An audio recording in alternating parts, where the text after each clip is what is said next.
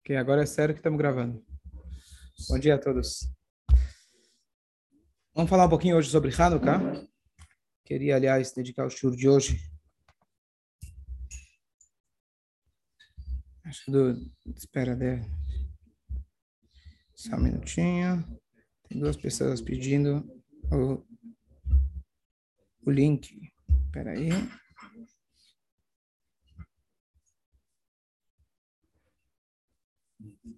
Hanagito e Mauro. Ok. Dedicar pelo aniversário do Menachem Mordechai. Mazel Tov. Mazel Tov. E também ontem teve um Yurtzeit de Veli Ben, eh, Veli Ben Patitzhak, que possa a alma possa ser elevada se Deus quiser. Amém. Ok? Muito bom. Gente, a gente vai agora falar um pouco hoje sobre Hanukkah. E a cada ano eu tento falar alguma coisa diferente daquilo que a gente já viu no ano, nos anos anteriores. O Hanukkah é o mesmo, mas a gente tem que tentar se aprofundar um pouco mais. Se a gente for perguntar, na verdade, qual é a comemoração principal mais difundida, mais popular no mundo em relação a Hanukkah? Qual é a comemoração? A gente teve dois milagres. O milagre que a gente venceu a guerra e o milagre que as velas duraram oito dias. Qual dos dois ele é mais conhecido? Das velas, tá certo? Qual dos dois? Qual dos dois seria mais importante? Que uma vela ficou acesa oito dias, ou traduzindo para os dias de hoje, você conseguiu fazer com que um litro de gasolina durasse oito quilômetros? Acho que seria ou a bateria do celular, boa, boa. A gasolina é um milagre um pouco maior, né? Ou que o povo judeu como um todo foi salvo. O que, que a gente comemora? Em Purim a gente comemora e lembra que nos Akiniklai, etc. Em Hanukkah, o mais popular que a gente está celebrando é o quê? As velas. É bonito, é legal, é um milagre, é interessante, é simbólico, é folclórico, mas a princípio não tem. Presidente, presidentes ascendem. É. Então, alguns vão dizer que é uma questão de simplesmente a gente poder se identificar com a nossa religião. Aí fora está todo mundo colocando luzinha. A gente tem que mostrar que a gente não coloca luzinha, a gente coloca a nossa luzinha, a gente coloca a vela. Então, virou comercial, nos Estados Unidos principalmente, Hanukkah virou muito comercial, dá dinheiro, né? Porque mesmo um judeu que ele, digamos assim, não se identifique com muita coisa da Torá e etc. Mas Hanukkah é a maneira dele se sentir judeu. Então, Hanukkah ele coloca na loja Happy Hanukkah. Se vender melhor, ele coloca Happy outras coisas também. Né? Não tem problema. Né?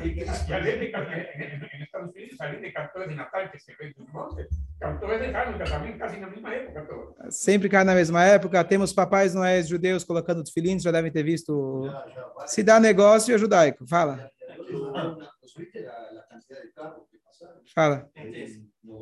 Essa é a divulgação que o trabalho faz também de assentimento. Assentimento também não é. Perfeito, muito bom, perfeito. Então, a divulgação que o Rebbe incentivou que as, as velas de Hanukkah, ou lâmpadas de Hanukkah, apesar da gente não cumprir a mitzvah acendendo com uma lâmpada, etc., mas a divulgação do milagre principal é você vê sempre é a divulgação das velas de Hanukkah. Você vai no shopping, às vezes você vai em palácio de governos, você vai presidentes de países, etc. Você vê, se faz um esforço especial, inclusive que pessoas de, do alto escalão político participem desse evento para que seja uma coisa que chame a atenção. A ideia de Hanukkah é justamente chamar a atenção. Mas chamar a atenção de quê? Não do milagre que nós vencemos a guerra, etc. E sim da questão das velas. Mais uma coisa curiosa, que é, nos lugares públicos em Nova York, quando o Rebbe começou a campanha, anos atrás, teve um problema que foi na justiça por muitas vezes, porque para você colocar no lugar público algo de símbolo religioso é complicado. Se é separado religião e Estado, como você vai colocar no governo, no palácio do governo, ou em qualquer local público, algo que simboliza religião? Então, eles conseguiram transformar o Hanukkah de maneira né, legal, dizendo que Hanukkah não é judaico. Hanukkah não é um simbolismo de uma de um de uma é, Hanukkah é o simbolismo da luz, que a luz vence a escuridão. Então, frasearam isso de forma diferente e foi aceito depois de muita briga, a guerra passou, é, sem querer comparar, mas o Natal também, também eles estão em lugares públicos. Por quê? Porque hoje virou comercial.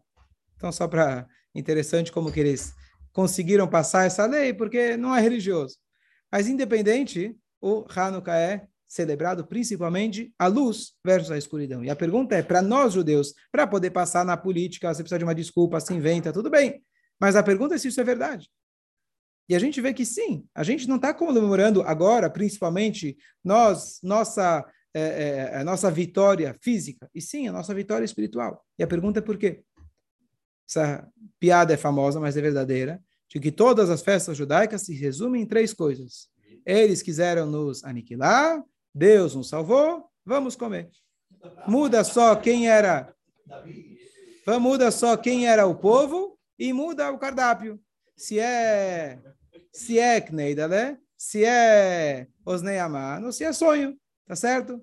E aí nos Faradim, acho que é Nazim, algumas coisas vão mudando, mas esse é o resumo de todas as festas judaicas. Fala. Mas não será que comer por tudo o que se passou no Holocausto, depois comeram mesas gigantescas? Não entendi a pergunta. Não comiam nada? Não entendi. Desculpa. E aquele Holocausto você comia também? Porque todo meu avô, todo comia um pedacinho de pão entre nove irmãos. Quando ele chegou em Buenos Aires, assim, a mesa gigantesca. Para compensar. Talvez. A matzá que a gente come hoje, às vezes dá, dá, tem o gosto mais ou menos que veio lá do Egito. Já está com gosto assim mais... É, um pouco mais... É, essa matzá a gente vai... Essa é a matzá que nossos antepassados comeram no Egito. Essa mesmo. Às vezes é a mesma, dá, dá. O gosto é a mesma. Mas está dizendo que a, a comemoração é para compensar a comida que a gente não teve. Na verdade, tem a ver com isso, porque... Olha, olha isso já vai entrar na explicação de Hanukkah versus é, Purim e outras festas. Em Hanukkah, nós não temos uma obrigação de fazer uma refeição a cada dia. Refeição, quando a gente fala judaicamente, é halá, carne, vinho, etc. Isso nós não temos em Hanukkah. Em Purim, que foi uma salvação, o foco é o físico, nós estamos aqui fisicamente. Em Pesach também queriam nos aniquilar foi salvação fisicamente, a gente celebra com comida física. Em Hanukkah, claro, você não vai deixar a comida de lado. Tem que ter as comidas, né? Muito importante ganhar muito, é, muita gordura, etc., nessa, nessa semana. Agora, de qualquer jeito, esse não é o foco. Se come porque faz parte, mas se não tem a obrigação de fazer uma seudá, a gente não faz a motzi todos os dias. É bom, é, é recomendável, mas não tem uma obrigação. Porque, novamente, a ideia de Hanukkah, diferente de todas as outras festas, é uma vitória da luz, e não uma vitória, o foco principal não é na guerra. E a pergunta é por quê? Mais interessante ainda, quando a gente lê a história, de onde a gente sabe a história? Claro que das nossas escrituras. E na Gemara, a Gemara registra a história de Hanukkah. Como que a Gemara registra? A Gemara fala o seguinte: quando os, os gregos queriam dominar o nosso povo e o nosso povo ganhou, acenderam a vela, estou resumindo, acenderam a vela e durou oito dias. Não fala, era uma vez, tinha um povo muito forte que queria helenizar o nosso povo. Chegaram a ameaçar a gente de morte, proibiram Brit Milá, proibiram várias práticas, estavam prontos para matar a gente, a forçar a gente, senão a gente ia para o fogo. E aí a gente conseguiu ganhar. Um grupo pequeno de pessoas conseguiu ganhar. E olha, mais uma coisa, aconteceu que conseguiram achar o potinho que durou oito dias. Não. Ele, tá dizendo, ele, ele conta já como se fosse de, de passagem. Eles, quando ganharam, acenderam a vela. Então, todo o foco é da vela. E a pergunta é, por quê? Israel, mata Roshev. Queria compartilhar com vocês uma experiência maravilhosa que eu tive ontem. Eu fui, eu, minha esposa me comentou há uns, um mês e meio atrás, mais ou menos, que nos Estados Unidos eles fazem é, chama Jew, é, Living Legacy, um legado judaico vivo. E eles vão nas escolas, muitas vezes, oferecendo como para as crianças mostrar algo vivo da festividade. Então, em Pesach, eles oferecem para fazer matzá com as crianças. Hoje é mais popular. Em Rosh Hashanah, eles fazem shofar com as crianças. pegam, compram chifres para todo mundo, cortam, lixam, fazem, e é uma coisa que fica, impacta a criança de maneira incrível. E para Hanukkah, eles fazem azeite. Como se faz azeite? Olha que interessante. Como se faz azeite? Tem que espremer azeitona. Isso, exatamente. Eu fui ontem no Renascença. 110 crianças participaram. Vou contar como foi a experiência. Foi fantástico. Então, como se faz? A primeira parte todo mundo sabe. Tem que espremer azeitona. Já pegou azeitona em casa tentou espremer? Não dá. É verde. Verde. Ok? E que mais? E depois? Se você espreme azeitona, você faz suco de azeitona. Você não faz azeite nenhum. Não vai acender vela nenhuma. Garantido. O que você precisa fazer é centrifugar. Você tem que colocar numa centrífuga, alguma coisa que gira muito rápido, e aí o azeite que tem menor densidade, ele vai subir e a, o líquido, o suco, a água a, vai descer. Aí você separa o azeite da água. Então eu fiz todo esse processo. Hã? Tá vendo? Então, olha que interessante. Primeiro, eu mostrei para eles, ofereci para o Renascença, ofereci para mais escolas. Algumas não podiam, que agora é época de prova já estão no final do ano, então não dava. Mas o Renascença, uma da, uma, algumas das classes ainda estão em alta, então coube direitinho. Ainda a Morá falou, olha, justo eu estava tentando fazer alguma coisa com azeite, aromatizado, não sei o que, você caiu justo, foi fantástico. Agora, olha que interessante. Primeiro eu precisava achar uma prensa, uma prensa manual. Onde eu vou achar? Mercado Livre, comecei a procurar, não tem prensa para azeite, né? ninguém usa isso em casa. Aí eu achei uma prensa usada para banha daquele animal que a gente não come. Que era justo o animal que eles colocaram no templo, demonstrando né, que aqui não tem nada judaico. Eles colocaram lá o animal, ofertaram o animal, estou falando dos gregos. Né? Então, é feito, eu fui o cara, né, eu, eu achei no YouTube, na verdade, um, coloquei prensa, aí o cara lá fazendo a banha e separando, etc., uma coisa assim bem, assim, não é muito judaico, digamos assim. É, e aí eu aí coloquei, peguei o nome direitinho que estava lá, coloquei no Amazon aqui do Brasil e consegui comprei o um negócio. Ok?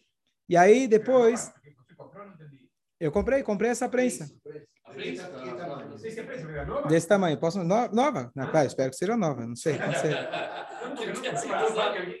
Mas se foi usada também não tem problema, porque não, não precisa. Não vou comer o óleo. Não vou fazer é óleo para acender.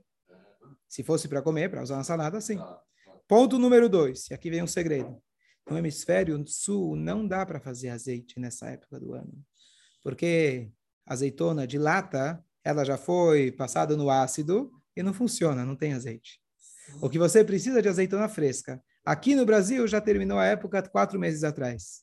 Aí eu pensei, então vamos pegar para o ano que vem. A gente pega, guarda e usa para fazer na época de Hanukkah. Não dá porque ela dura dois dias dura dois dias. Então, o que a gente fez, na verdade, foi mais uma demonstração. Mais uma demonstração. Então, eu peguei um vídeo na internet bem legal. Tem dois lugares, pelo que eu encontrei, em Israel, que se faz, que tem ainda.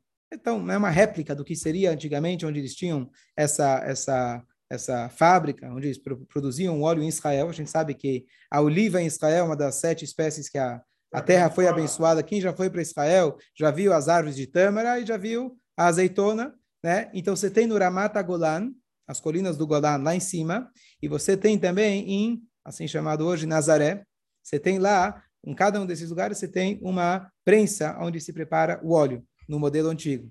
Então as pessoas vão lá, só abre dois meses no ano, e nesses dois meses, né, porque é a única época que você tem a azeitona fresca, é, e é mais, hoje em dia não é, não serve como fábrica, né? mas é mais para mostrar. E aí você tem uma pedra redonda, 800 quilos ela pesa, e você tem uma, né, como se fosse nessa pedra dentro, como se fosse, é, é, um, é um, concreto, né? E de dentro você tem lá um, uma estaca que sai e fica dentro de uma piscina redonda. Você joga azeitona nessa piscina e você vai andando, é uma roda, ela vai girando em cima das azeitonas, vai então manualmente você vai andando. Essa é a primeira prensa. É e quando você fala de prensa a frio ou primeira prensa são sinônimos, e essa primeira prensa era aquela necessária para a menorá. A menorá tinha que ser da primeira prensa. Tinha mais condições, mas é uma das condições. Por que demorava oito dias? Qual que é o milagre dos oito dias? Porque não bastava só preparar o óleo. As pessoas tinham que estar puras para poder preparar o óleo. E aí tem mais uma questão que demora tempo. Então, até viajar até o lugar, até voltar, que estejam puros, demorava esse tempo que foi o tempo do milagre. Mais um detalhe, depois disso eles pegam e juntam agora essa borra, que já é, digamos, a segunda qualidade do óleo, e colocam numa prensa, que ela agora é uma prensa de peso mesmo, que você vai realmente com a, com a pressão, você vai girando e com aquela pressão de cima mesmo, você amassa ela e aí já, já sai o segundo óleo, o segundo azeite. Quando a gente faz, chama o óleo, o, o refinado, é, qual é o nome dele? O, o azeite extra virgem, obrigado. O extra virgem e primeira prensa ou a frio são sinônimos. Tá? Se alguém quiser vender, não, esse é frio. É a mesma coisa compro no supermercado. Né? Não, não adianta, não vem com história, agora você pelo menos não, não se engana. Isso eu aprendi também enquanto eu estava. E aí, eu mostrei para eles, e aí a gente fez, claro, coloquei eles para interagir, foi muito legal, foi muito gostoso. Cada um podia colocar as azeitonas na, na, na, prensa, depois outros começaram a virar, e depois mais força, depois mais força. Foi super animado, foi super legal. E aí a gente tira esse suco da azeitona, e aí eu passo ele para uma centrífuga. Tem aqui, alguém aqui na sinagoga, da Krau, Krau eles fazem produtos é, para laboratório. Então ele é, cedeu para a gente emprestado para essa época, ou aquele que é feito para exame de sangue esse, não sei se vocês conhecem, mas o nosso corpo, eu perguntei a outro uns quantos por cento do nosso corpo é feito de água, eles falaram direitinho, a Morada de Ciência estava lá, falou, ficou toda feliz, todo mundo soube responder, mas basicamente o sangue, quando a gente separa, fica um pouquinho de sangue, que é o que eles precisam para fazer o exame, e embaixo, é o plasma exatamente, então embaixo fica, embaixo fica água. Eles usam então essa centrífuga. Então ele cedeu para mim, espero não ter estragado, por ter usado o azeite, outras coisas, e quando você coloca esse suco da azeitona lá dentro, então, você gira ele por um minuto mais ou menos, e depois disso, o pouquinho de azeite fica em cima e o resto fica esse suco da azeitona. Então, eu tirei, eu tirei esse azeite de cima, a gente fez o pavio com algodão, as crianças fizeram também, colocamos na Hanukkah e acendemos a Hanukkah, fizemos a brachá, foi maravilhoso, assim, a gente concluiu com a brachá, foi muito, muito especial. E ainda passei uma mensagem de Hanukkah para eles, a ideia de que cada um de nós sempre tem, igual que eles encontraram, um potinho de óleo que eles conhecem a história, mas todos nós, independente daquilo que a gente passa, sempre temos a capacidade lá dentro de reacender o nosso coração, a nossa alma, falei uma linguagem que eles pudessem entender, que lá no fundo a gente sempre tem reservado uma energia, uma força, uma alegria e um calor de fogo, de amor a Deus e amor ao próximo. Essa foi a mensagem, eu acho que foi. E, e, e já quando eu cheguei aqui na sinagoga, é, algumas crianças já tinham voltado para casa e do, dois pais mandaram mensagem: Você esteve na escola do meu filho? Ah, não sei o quê. Quer dizer, chegaram e contaram em casa. Quando você estuda matemática na escola, normalmente você não conta para o pai. Então, é. Baruch Hashem foi uma coisa que, que marcou eles. Espero, né? A gente, educação é uma plantação. Então, foi a gente conseguir, Baruch Hashem, colocar uma semente em várias almas lá na, na nessa escola que Baruch Hashem cedeu para a gente o, o momento para a gente fazer isso. Foi muito especial. Então, continuando o nosso assunto agora, compartilhei essa mensagem. A ideia de Hanukkah, principalmente, a gente comemora a questão da vela, porque a ideia dos gregos principal não era a aniquilação do povo como em outras épocas. Como começou a história do, da escravidão? O Paró era paranoico. Ele falava: talvez esse povo que está se multiplicando tanto, eles vão se juntar com nossos inimigos, fazer uma contra-rebelião. Paranoia. Ninguém nunca demonstrou nenhum sinal disso. Mas ele ficou com esse medo. O que, que ele fez? Vamos reprimir, oprimir, vamos oprimir esse povo. E assim começou. E joga no Nilo e tarará. E estavam prontos para matar a gente, escravizar e acabar com a gente fisicamente. Purim, a mesma coisa. O Haman era um antissemita, o Hashverosh também e simplesmente a nossa existência incomodava ele, a nossa existência incomodava ele, isso é antissemitismo, não tem um motivo, não tem uma explicação, pode ter um pretexto, mas a nossa existência incomodava ele, ele fez de tudo para acabar, literalmente, com até o último judeu. Já na época dos, dos gregos, o que eles quiseram não era aniquilação do povo. Eles queriam helenizar o nosso povo. Esse era o propósito deles. E inicialmente eles tentaram fazer isso por bem. Quando eles viram a resistência, eles falaram: aquilo que não vai de um jeito, vai de outro. Então, a, a, a ameaça de morte era o jeito que eles pensavam de conseguir amedrontar o nosso povo para conseguir o que eles queriam. Eles queriam helenizar o nosso povo. E a nossa vitória principal é justamente nesse aspecto, não somente que nós sobrevivemos fisicamente, mas nós conseguimos manter a nossa fé intacta. Exatamente, exatamente. Igual na Inquisição e outras vezes que as guerras é, olha que interessante, só para. Já, já te abro um minuto, Jaime. Caim e Hevel, eles, eles, eu comentei isso outro dia, quando a gente estava estudando a primeira paraxá da semana. Caim e Abel, um matou o outro por quê? Tem três opiniões. Um, que o Hevel tinha uma gêmea a mais, então estavam lutando por essa gêmea. Outra, por território, porque na verdade eles eram únicos herdeiros do mundo. Às vezes a gente acha que, não, se eu tivesse mais, estaria satisfeito. Pode ter o mundo inteiro na tua mão e você está discutindo com o teu irmão porque você quer mais um pouco. E a outra discussão, eles estavam discutindo porque Deus aceitou o meu e não aceitou o teu, e como pode ser que Deus aceita um. Em resumo, essa é a origem de todas as guerras na história.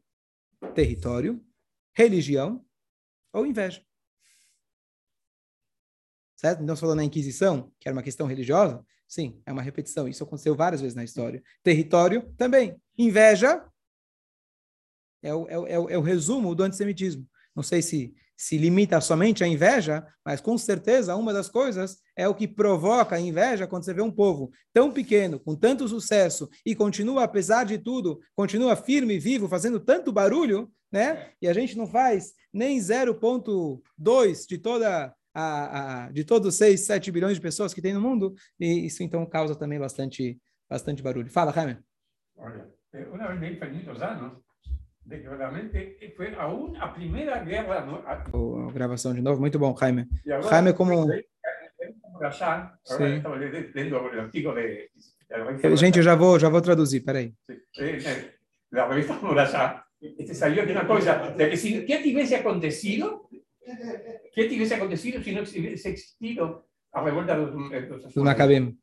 O judaísmos hubiesen desaparecido, no, no, Claro. no existiríamos. Claro. ¿tá? Pero también no hubiese existido el mundo, ni el cristianismo, ni el islamismo. Pela, por aquela, Porque pela questão. nació porque existía el judaísmo, no, ni- nunca hubiese nacido. Sim, claro, claro, claro. É Isso a gente já sabia. É, Ok, só então só para repetir o que você falou, mas eu achei muito muito válido. Eu não, eu não conheço a parte histórica, né? O Jaime é um grande historiador, estuda muito a história, ele gosta bastante. Mas ele comentou de que eh, foi a primeira vez na história que teve uma revolução não por território e não por eh, inveja, e sim uma contra-revolução para liberdade de expressão, liberdade de religião. Então, isso hoje, que tanto é o lema do mundo, o lema dos Estados Unidos, liberdade de expressão, liberdade disso, que acho que tomou proporção um pouco fora da proporção, né? tanta liberdade de expressão que em 2000 e tanto você teve lá um, um protesto um protesto nazista em, em pleno Estados Unidos, que eles falaram, não, liberdade de expressão, então a gente pode falar o que a gente... Então, isso aqui acaba tomando uma, né, uma face um pouco é, tricky, se fala em inglês, né? Um pouco meio, é, você não sabe exatamente até que ponto isso vai, a liberdade de expressão da pessoa. Ou, né, coronavírus, a saúde pública e a liberdade de expressão. Então, nos Estados Unidos, por exemplo, não, você pode sair de casa para protestar. Então, você protesta e faz um minhã, você protesta e vai fazer compras, protesta, né? Então, na Austrália já não podia. Então, isso acaba tomando certas proporções além do que era o original. Mas interessante que você me comentou que hoje, então, se a gente quer tornar esse, essa, essa, essa festa em algo universal, então a liberdade de expressão, então começou com os Macabim, muito bonito, escolha. Ok, então, já que essa era o intuito dele, a nossa vitória é justamente essa vitória da gente conseguir ter a nossa liberdade de expressão da nossa Neshama. Então, só analisar rapidamente qual era o intuito deles, qual era o interesse deles, qual era o propósito deles. Então, o helenismo, de forma geral, Jaime com certeza vai contribuir mais com os seus conhecimentos, mas o helenismo, de forma geral, idolatrava o corpo. O helenismo idolatrava, colocava como prioridade a mente humana, não só o corpo, mas a mente humana, a lógica humana, a razão humana. O que, que eles não idolatravam era, não sei se a palavra é religião, porque judaísmo é religião, mas é que existe algo, espírito, que existe algo acima, que existe, existem, existe fundamentalismo, que existem valores intrínsecos, valores imutáveis. Isso não. Isso eles não aceitavam. O máximo que existe é a razão humana. Nós somos o, o ápice. E eles, então, olhando para a religião judaica, vamos chamar de religião nesse aspecto, olhando para a Torá, tem valores muito compatíveis com o helenismo dentro disso. A Torá é um, um, é um livro de muita sabedoria. Só não, só, não, só não estuda a Torá quem não teve oportunidade. Quem estuda a Torá e começa a se aprofundar, não existe lógica. Essa é a sabedoria vossa perante os povos. Se você estuda o Talmud, você estuda a própria Torá, com um comentário, você vê que não existe sabedoria maior do que essa. Tudo bem, pode estudar a Torá à vontade. Porém, uma Torá como uma cultura. Pode estudar a nossa cultura também. Você vai ter ciência, você vai ter arte, você vai ter matemática, você vai ter estudos, ensinos judaicos. É uma história bonita, uma tradição bonita, mas isso não vai me obrigar a nada na minha vida. Não existe nenhum. Eu não preciso prestar contas para ninguém. Eu não preciso mudar a minha vida por causa disso. Eu sou um filósofo judeu. Eu estudo na, na faculdade Yiddish. Não tem Yiddish, não tem hebraico, tem estudos judaicos como acadêmico. A nossa vitória simboliza justamente pelo azeite. Por que, que, que, que é o azeite? O azeite, quando se mistura com a água, ele não se mistura. Existe algo dentro de nós que isso que incomodou eles, incomodou muitos ao longo de todas as gerações.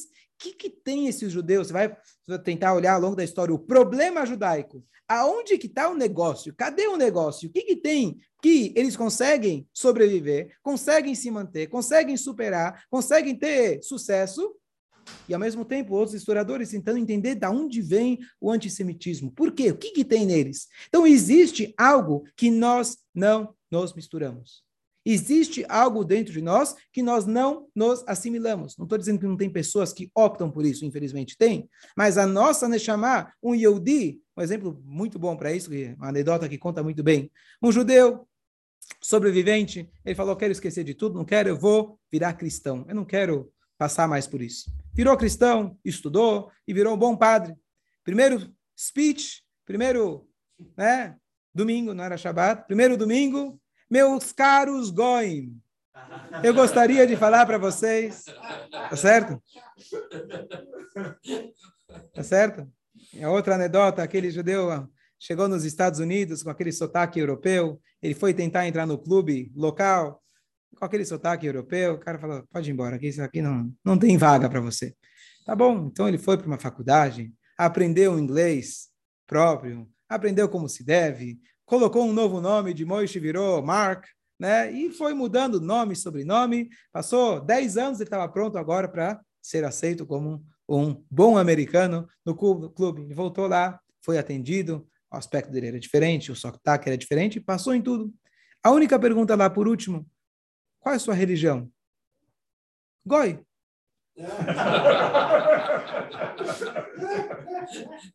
Então, nós somos muito bons de muitas coisas, mas fingir de igual a gente tem dificuldade. Tanto é, tirando a brincadeira, mas na Alemanha, todos aqueles que tentaram se fingir ao longo de três gerações, não conseguem. O nariz, o nariz não deixa enganar. O nariz não deixa enganar. Pode passar três gerações, ainda você vai ser identificado como jid, como judeu. Não tem como, não tem como. Você pode ter perdido qualquer marca, risco, resquício de judaísmo. Você pode até não comer gefilte fish mais. Ou come sem o creme. Mas ainda assim você vai ser identificado como judeu. Não tem, não tem diferença. Tá certo, Jaime? Não tem jeito. Isso é o azeite. Então a nossa celebração principal é, é, é comemorada no inconsciente judaico. Todos os judeus e muitos judeus, comentei com vocês, vou repetir, se alguém não ouviu a passagem, é incrível. Quando eu estava em, em, no, em 19 anos, eu estava morando no Canadá, na Estivat. Sexta-feira a gente saía para colocar tefilina, oferecer nas lojas, escritórios. Não tinha um cara israelense, tipicamente israelense, kibutznik, esquerdo, odeia a religião, tarará, você volta para esse, eu não volto para esse, tarará, mas batia papo, ele era respeitoso, mas de religião, zero, não quero saber. Falava de tefilim, tentava, né, com aquele jeitinho, nada. Às vezes falam que é do Brasil, né? Brasil, não sou israelense, não sou, sou Brasil. Aí eles pensam carnaval, acho que é legal. Às vezes, às vezes funciona, cerveja, então. Mas com ele nada, nem, nem isso funcionava. E aí, tudo bem, chegou a véspera de Hanukkah, eu vou tentar. Aí eu vou te oferecer uma vela de Hanukkah. O quê? Você já viu um judeu que não acende vela de Hanukkah? Tá bom, ok, tá certo. Tem toda a razão. Todo judeu tem que acender. Só não consigo falar para ele que todo judeu tem que colocar filhinho, todo judeu tem que fazer outras coisas. Mas a vela de Hanukkah ele acende. Então, existem esse ponto dentro de nós que algumas coisas, para muitos de nós pelo menos, esse fenômeno, não são negociáveis. E se você parar e pensar muitos de nós que estão acendendo a vela de Hanukkah e celebrando Hanukkah, não percebemos que o nosso inconsciente está nos dizendo: nós temos algo dentro de nós que nos obriga, nos força, nos incentiva a ter um contato com aquilo que se chama sagrado. Eu não sou estudioso de religião judaica, eu não sou um historiador, eu sou um judeu. Essa é a nossa celebração. Eu sou um Yehudi. E essa, na verdade, é a, vitória que tiveram os Macabim. Macabim, Michamor Habailim Hashem. Quem é como você, é, é, nas alturas, Hashem. Esses são os Macabim. E assim a gente tem o nome de Yehudi. Yehudi porque Yevanim tiveram judeus, infelizmente, que se helenizaram. E eles foram chamados Yehudim Mityavnim. Como então surgiu o nome Yehudim? O nome Yehudim antigamente era chamado de Hebreus, Ivrim. Mas uma, um dos momentos históricos que adotou esse nome é porque aqueles que se mantiveram, inclusive com Yehuda Maccabi, e eles mantiveram a sua fé concordando e seguindo o padrão da Torá e etc., se chamaram Yehudim. Então você tinha os Mityavnim, que também eram judeus, mas eles se auto, é, auto nomearam é, Yevanim, Mityavnim, judeus hedenizados, e os outros, para se identificar, chamaram Yehudim. E esse ficou nosso nome né, é, ao longo da história de ser Yehudim. Mas nós temos Yehudi, vem justamente da palavra, o Yud, tá certo? Significa, nosso Yud vem na, na Kabbalah, tá ligado com a esfirá de Chokhmah, sabedoria. Que existe aqui um conceito, não que a gente é mais inteligente, etc., pode até ser, mas a ideia é que nossa sabedoria significa o seguinte: a verdadeiro sábio é aquele que está pronto sempre para aprender. Porque a sabedoria é um sinônimo de humildade. Isso que acaba lá explica sobre sabedoria, a gente estudou no Tânia junto.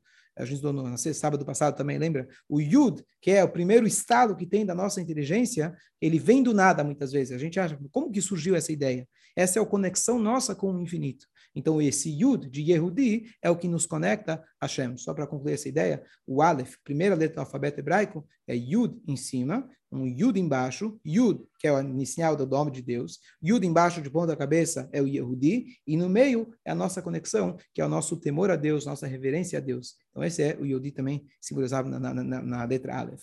Então, só para concluir, como chamava aquela família que conseguiu superar tudo, qual era o nome deles? Hashmonaim. Então aqui tem um trocadilho, não é dos livros antigos, mas um trocadilho moderno, mas Hashmonaim, a gente pode chegar na seguinte, você vai entender, Hash, mas é Hash, nem Hash. Hash, Lahush em hebraico, é quem tem é, sentido. É, alguém tem, Anihash, eu senti alguma coisa. Hash, Shmonaim, Shmone. O que, que é Shmone? Oito. Por que oito velas? Sete é o símbolo da natureza. Sete notas. Se, é?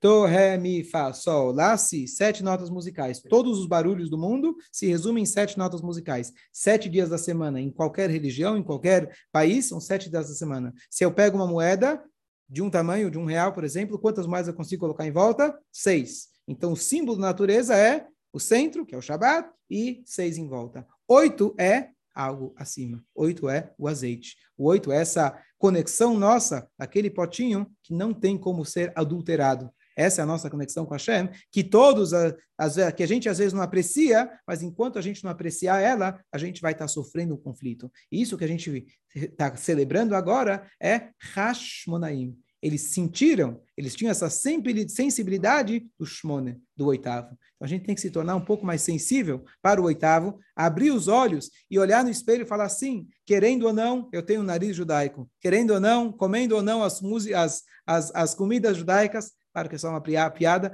fazendo tudo ou não, eu tenho algo dentro de mim que me conecta a Hashem, e isso eu preciso tentar desenvolver o máximo, que enquanto uma pessoa não reconhece quem ela é, ela vai estar tá vivendo uma vida falsa, vai estar tá querendo suprir algo que não é a sua verdadeira personalidade. É isso que a gente comemora e por isso a, a, a comida é secundária e o principal é justamente a parte espiritual, não a guerra, apesar que a guerra é essencial para a nossa existência, e sim a comemoração, porque o intuito deles era, e o milagre dele foi, o milagre da época foi, que nós conseguimos manter essa chá, essa santidade, esse pote fechado dentro de nós, com o Rotemet, com o carimbo do Kohen Gadol, ou seja, temos algo intacto dentro de nós, só para concluir com uma mensagem de que às vezes a gente passa por momentos difíceis, às vezes a gente passa por traumas, por inúmeras situações difíceis, difíceis. Se nós soubermos que temos dentro de nós um infinito, então pode ser que sujou um pouco em volta. Pode ser que está obscuro, mas nós temos a força dentro de nós para superar